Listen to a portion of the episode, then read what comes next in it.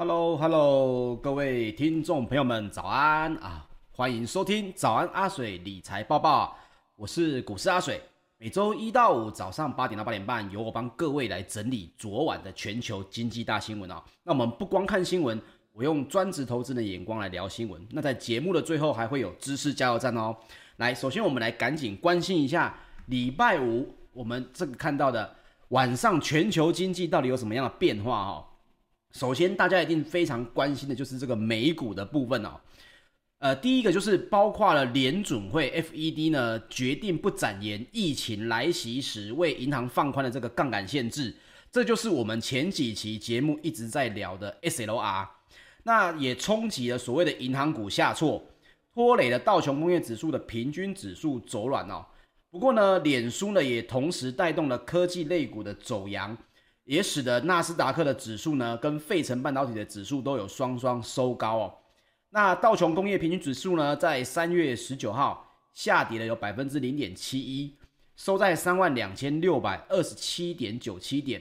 那纳斯达克指数呢，则是上涨了百分之零点七六，收在一万三千两百一十五点点二四点哦。那标准普尔五百指数则是下跌了百分之零点零六哦，收在三千九百一十三点一点哦。费城半导体呢，指数则是上涨了百分之一点一八哦，收在三千零一十一点三七点。好，大家可以看到，礼拜五的时候呢，忽然之间又宣布了这个补充杠杆比率的豁免条款呢，不会去展延。所以十九号 FED 宣布这件事的时候，所有的市场都在关注，到底整个美股对这一件事情的发酵有什么样的影响哦。那目前看起来，似乎好像影响没有想象中这么的大。那这件事情到底是为什么呢？我们今天待会稍微来聊一下哦。那不拟展言这句话呢，其实只是说了说，包括去年这个二零二零年，因为疫情的关系，所以 FED 呢特别将所谓的公债啊，把它从这个 SLR，也就是对于银行必须要有第一一级资本，一级资本的要求呢，必须要比所谓的风险资产还要高哦。我们来想一件什么事情？这个最简单的例子，如果各位不了解 SLR，我们就把每一个人就当成是银行。他的意思就是说，你的老婆或者你的先生规定你，你口袋里的钱呢，你的自有资金必须比你借出去的钱还要高出百分之三或百分之五啊。你借人家一百万，那你自己的口袋自有资金就至少要一百零三万或一百零五万。OK，所以这件事情其实就等于是放贷跟这个资产的比例啊。那么根据规定呢，美国的大型银行啊持有的资本就必须保持在我们刚刚提到的所有风险资产，包括放贷啦、投资啊，跟比如说投资的这种房地产，在百分之三以上哦，甚至是美国的重大的这种银行啊，比如说这种呃大型的体系的，必须要百分之五哦。那这它就可以有效的阻止说，银行在资本的水位的时候，它如果没有提升自有资金，就是一级资本不够多，它去承做过多的放贷业务哈。那这件事情其实就是被二零零八年的这个次贷风暴给吓到了。那这件事情其实最原始呢，这是我跟大家讲一下，稍微说一下它这个来由哦。其实包括了这个巴塞尔银行的监理委员会哦，在二零一零年就发布了新版的巴塞尔资本协定。那我们就称为巴塞尔三的这个文这个文件哦，这是因为原本认为的这个这个规定呢，导致全球的金融海啸，就是因为银行的体系过度的利用哦，资产负债表表内跟表外的一个杠杆的操作。换句话就是说，你没有这么多的钱，可是你玩了这么大的一个风险，而当风险的气球一爆的时候，又因为银行之间有互相连带的关系。啊，包括了二零零八年次贷风暴的原因，就是把有风险的产品包装完之后，又卖给了银行同行哦，所以才会造成这个的问题。所以他们认为呢，前一版的协定，也就是巴塞尔二号呢，关于风险跟权跟加权资本适足率的这个规定呢，他认为不够好，所以他们就出出台了这个所谓的巴塞尔三号哦。那么在去年二零二零年初呢，新冠肺炎袭击了美国嘛。那导致呢，金融市场的流动性也缩减，也因为这个规定，所以很多银行他们拿到了钱，也没办法大手大脚的去放贷哦。你们可以知道，一级资本是代表银行自己的钱，所以他不能拿存户的存款来当成自己的一级资本，必须是由银行家增加自己的一级资本。所以呢，他们认为这个 SLR 的规定会导致金融市场的流动性还是有所缩缩减，也因此 FED 当时候就为了宽松救市哈，在二零二零年的四月也就宣布了银行的杠杆限制呢会暂时松绑一年，那把公债的准备金呢把它排除在 SLR 规定的所谓的这个呃风险资产以外，所以你可以想象一下，原本去年四月。啊，FED 跟美国的国会呢，决定把美国的公债不把它列为所谓这个呃借出去的风险风险资产里面，所以既然它不在风险资产里面，它所谓的一级资本也就不用这么多了嘛。那么这件事情，他们当时候就说好了，在今年的三月三十一号，这件事情就会停止了。也就是说，所谓的这个公债，美国的公债又要回到所谓风险资产的行列。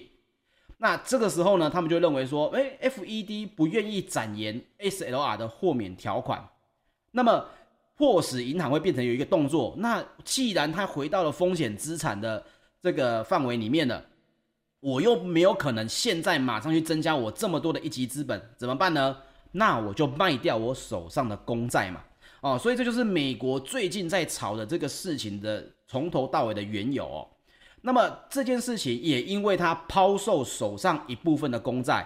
所以呢，你也知道嘛，抛售当然价格就不会太漂亮。所以美国公债呢，它的价格在前几天呢、前几周呢，它的价格就越来越低，所以殖利率也就越高哦。所以包括 CNBC 也就报道哦，像是洛克菲勒的全球家族办公室的投资长吉米也表示说哦。这件事情其实让投资人很失望啊，因为各位如果有去 Google 相关的新闻的话，你会发现，包括这个大型的银行，他们原本都认为 FED 跟美国国会应该会继续展延所谓的 SLR 的豁免条款，哦，至少转展延一个短期，有可能不到一年，但是也有可能到半年。所以数周之前呢，就已经有不少的银行对外都认为说。呃，期待 FED 会继续的为大型的银行来松绑 SLR，因为美国现在正在宽松，正在有救市的这个钱进入市场，在这个时候，你忽然之间叫美国的银行呢，把公债列为风险资产，那这个时候他又抛在了抛售了所谓的公债，又不利于所谓股市跟债市的良好发展哦，所以这件事情也造成了美国的银行股。为什么会应声的走软哦？包括了摩根大通、高盛也都分别下跌了百分之一点五九跟百分之一点零九哦。那美国的富国银行跟美国银行呢，也下滑了有百分之二点八九跟百分之一点零五哦。不过各位也可以看到，诶，为什么好像讲了这个消息之后，美股的反应没有想象中这么大呢？这是因为哦，这个日前已经领先反映了公债殖利率的事情哦。十九号确定 FED 不会继续松绑 SLR 之后，反而有那么一点利空出尽的味道哦。那么涨多拉回的情况也有点出现了。所以包括路透社的报价也显示呢，纽约债市哦，十九号的尾盘，美国的十年期公债殖利率下跌了不到一个基点，来到了百分之一点七二一点哦。那十八号呢，原本一度跳升到一点七五四哦。这那个时候是创下了二零二零年一月以来的新高啊。那三十年期的公债呢，其实在十八号，也就是周四的时候就已经触及了二呃百分之二点五一八哦。这个数字其实是二零一九年八月以来的新高，但是也拉回了。十九号 FED 公布 SLR 不再展延之后呢，十九号的尾盘反而下跌了有二点七个基点。来到了百分之二点四四九三哦，所以路透社也报道呢，部分的分析师也都指出呢，过去几周啊，交易商的公债部位已经大幅下降了。换句话说，银行对外虽然宣称 SLR 的展延条款，他们认为会延期，可是他们本身的行动呢，就已经在减持了公债，也因为已经实际减持了公债，所以也造成了。公债的殖利率已经上升了啊，那么认为说，那既然早已减持的话，那今天正式出炉的利空反而比较像是噪音哦。所以各位可以看到说，大家在关注，包括财政部将于在美国的财政部呢，将于二十三号会发售六百亿的这个两年期公债，隔天二十四号会发售六百一十亿美元的五年期公债，再隔天又会发售六百二十亿美元的七年期公债。所以，包括这些分析师也都认为哦，五年期跟七年期的美国公债标售案呢，有望确定非交易商的市场交易度。所以，如果买气不错的话，则是有可能变成公债价格有撑的情况。所以，二十三号、二十四号、二十五号这些短期的公债呢，它的销售情况呢，又可能会影响美股整体市场的气氛哦。那包括了脸书呢，它上涨了有百分之四点一二，收在两百九十点一一块美元，这创下了二零二零年十一月六号以来的收盘新高哦。也成为了提振纳斯达克跟标准普尔的最大力量哦。那包括脸书的执行长呢，佐伯克也表示哦，苹果即将修改的广告隐私权策略呢，将会使得脸书取得更加的优势哦。那十九号就是上周五呢，虽然就是四巫日，那美股的四巫日其实也有同学问过我，四巫日会不会影响？那四乌日是什么呢？其实就是指着美股呢当时的包括。股票指数期货，还有股票指数选择权，个股期货跟个股选择权同时到期的日子哦，他们称为四乌日。所以他们那个时候认为说，为什么叫四乌日呢？就这是四件事情要同时结算，那么有可能市场呢震荡就会变得比较大。可是，在当天市场的这个包括交易投资啊，目前看起来还是相当的有序，也并没有爆出大量或者是剧烈的震荡。所以你也可以看到。包括它在十九号是四巫日，而且还说了所谓的 SLR 不再展延这件事情，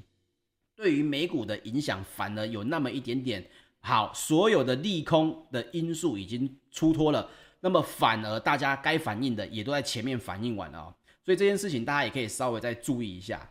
那包括路透社也报道啊，有这个市略的市场的策略长哦，包括一些知名的投资机构的策略长也都表示说哦。美股呢，在十八号就礼拜四尾盘卖压很重，原因是因为人们只是决定平仓的关系。好，我们来说这件事情，我们把它说为稍微详细那么一点。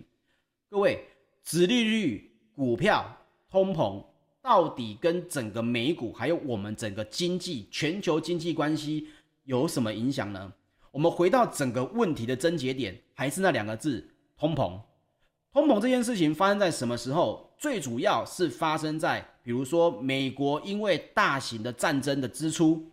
还有就是包括可能经济失业率的提升，这个时候美国的通膨才有可能大幅的增加。那么过往呢，在一九八零年代啊，那个时候美国在打越战的时候，因为有大笔的支出，所以通膨有非常明显的程度，包括各位可能还有印象哦。FED 的前主席呢，这个保罗霍尔克哦，不是保罗沃克哦，是保罗沃尔克。他也曾经呢，他是前 FED 的主席，但他在二零一九年已经过世了。他曾经把 FED 的这个利率呢升息到百分之二十哦，跟现在差很多嘛，现在是百分之零到百分之零点二五嘛。当时候呢，基本利率就是已经升息到百分之二十。他用这个紧缩性的货币政策来应对当时每年啊，美国当时大概有百分之十的通膨。这个百分之十的通膨，各位可能觉得好像没有很多啊，一百块的东西，明年变成一百一十块而已啊。可是各位不要忘记哦，这个通膨它是属于复利性的，甚至它是属于叠加性的。那么美国一般来说，通膨大部分不会超过百分之二，所以在一九八零年代之后。这个一九八零年呢，他把联邦基准利率从百分之十点二五直接调升到百分之二十。那六月份的时候呢，一九八零年的六月份呢，他又曾经短暂下调，可是发现通膨还是很严重，所以他在十二月的时候又把利率调高到百分之二十，并且哈一路就维持百分之十六以上，很可怕啊！你可以想想看，这个基本利率就是你去借钱的一个基本利息。哦，你借一百万，你的年利息就是要还二百分之二十哦，这个是数字是很高的。在当年，我们台湾自己的银行的这个利息也是非常的高的。各位如果想像以前爸妈的这个房贷的利率，你就发现哇，跟现在相比差很多嘛。那这件事情其实就是因为通货膨胀的问题，所以一直到一九八一年五月之后终止这种极端的利率上调啊，甚至在当年被称为沃克冲击。但是呢，这件事情我们讲盖棺论定哦，它确实结束了美国的通货膨胀，因为你把利率调得很高，大家就不会恣意的借钱去扩张自己的消费，银行企业。也都会稍微紧缩自己的资金利用，来限缩所谓的通膨一再的成长哦。那但是也同时有好有坏，也造成了一九八一年的这个经济衰退。所以包括现在我们来从建股资金哦，现在美股是什么样的情况呢？包括了美股跟美国美股跟美国自己的这个基本的经济情况呢，在去年疫情的冲击之后，正要开始好好的复苏。所以你可以想象一下，就好像你好不容易把这一团火要升起来了，那么如果你像一九八零年代这样子把利率上调到一个不可思议的情况，那么就会造成一个很奇怪的现象，正是要经济复苏而带来的通膨，它一定会出现，因为大家借钱容易，利率低，所以大家消费习惯也会好。那你愿意去消费，你家巷口的人呢就会有收入，他有收入，他又会去消费，这件事情就会让经济整个运转起来。所以这件事情，通膨它有点类似经济成长的必要之恶。那么你现在如果一下子调整的利率，把利率调得很高，那大家又开始绑手绑脚了，那等于是你在刚要升起来这团火里面又浇了一盆冷水哦。所以为什么包括了 FED 的现在的主席也就很说说得很清楚了，在二零二三年以前，除非通膨利率有非常明显的恶化。不然的话，他们会维持低利率到二零二三年哦。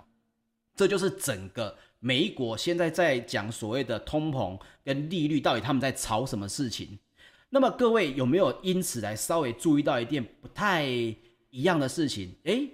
好像在一九八零年代之后，美国的经济也有不太好的情况。那么为什么好像通膨也被压制在一定的程度里面了呢？那包括了跟各位分享一下，像是《经济学人》杂志也有观点去研究这个主题哈。为什么通膨好像在一九八零年后之后就一直潜伏着，没有再大幅的上升呢？这是在《经济学人》的杂志的观点里面也认为说，这是因为全球化的影响，包括你可以引进国外便宜的物品，比如比如说你美国因为通膨的影响，你的一些产品价格非常的高。那么呢，因为全球化，我可以随时从中国大陆进口所谓便宜的商品来去占据市场嘛。毕竟是商人是最会找商机的。你这个东西在国内要卖两百块，那我在国外进口回来只卖五十块，那我是不是大家都会买这五十块的东西？所以也是因为这个原因而通膨被压制在一定的限度里面。所以你说现在有没有可能像一九八零年那样子？忽然之间来到非常高利率的时代，在经济学人的观点里面，他们认为说，只要全球化这件事情它是一个既定事实且继续施行，这个时候其实通膨不太有可能会大幅的上升。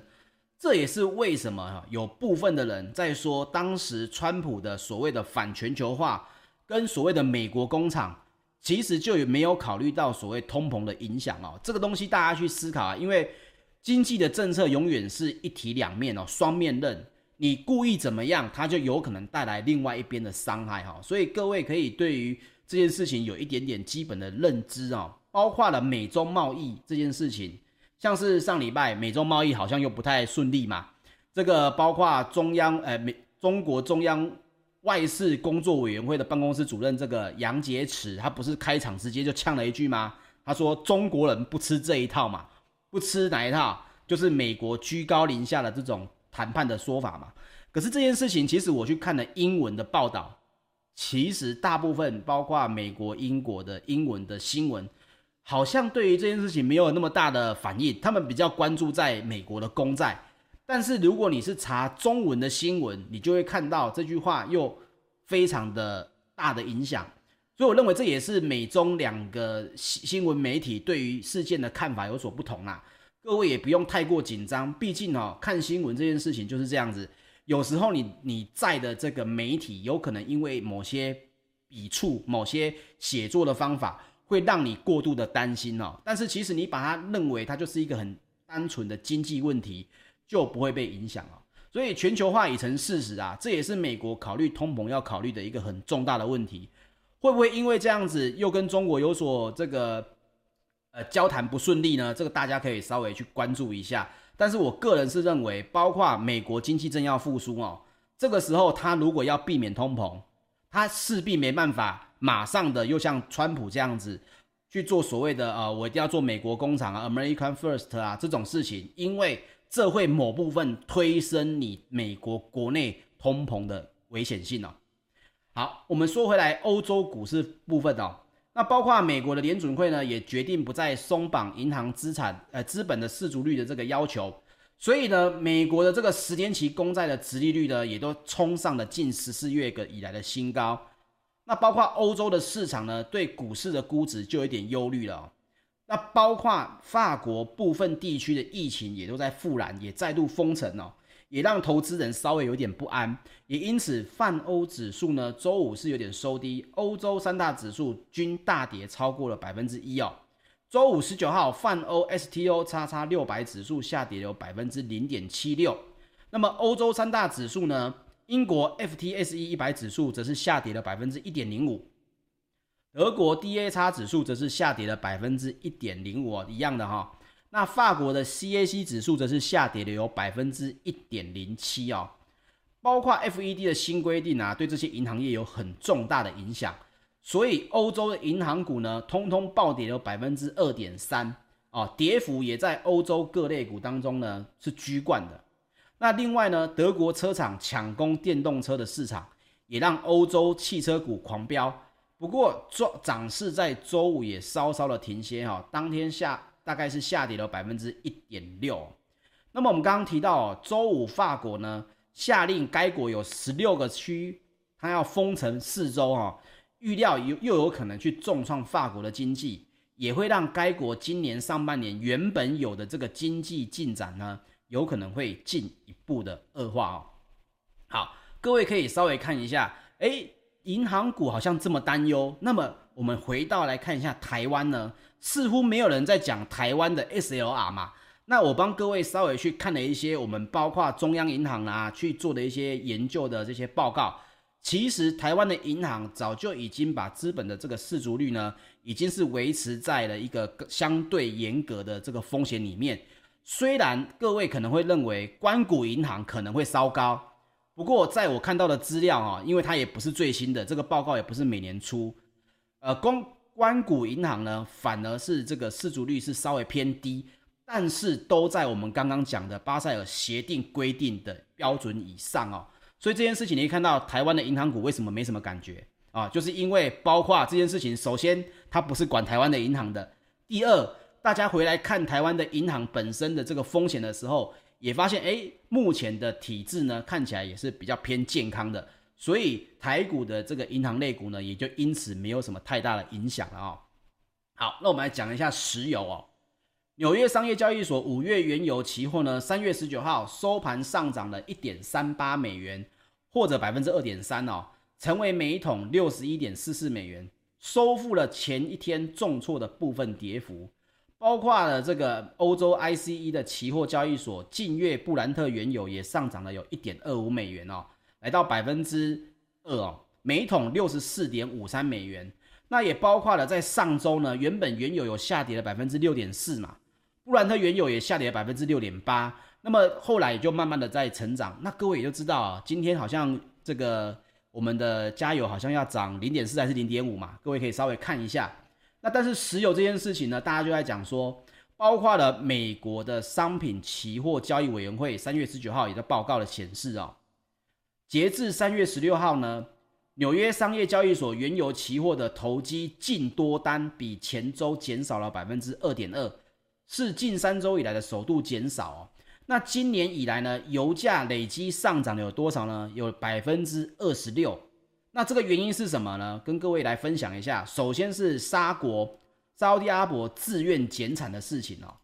那还有疫苗跟刺激措施来去激励需求复苏的预期，因为大家认为说这个经济复苏了，大家的活动变多了，包括航空、飞机，包括一些工业的需求会增加，所以呢，他们认为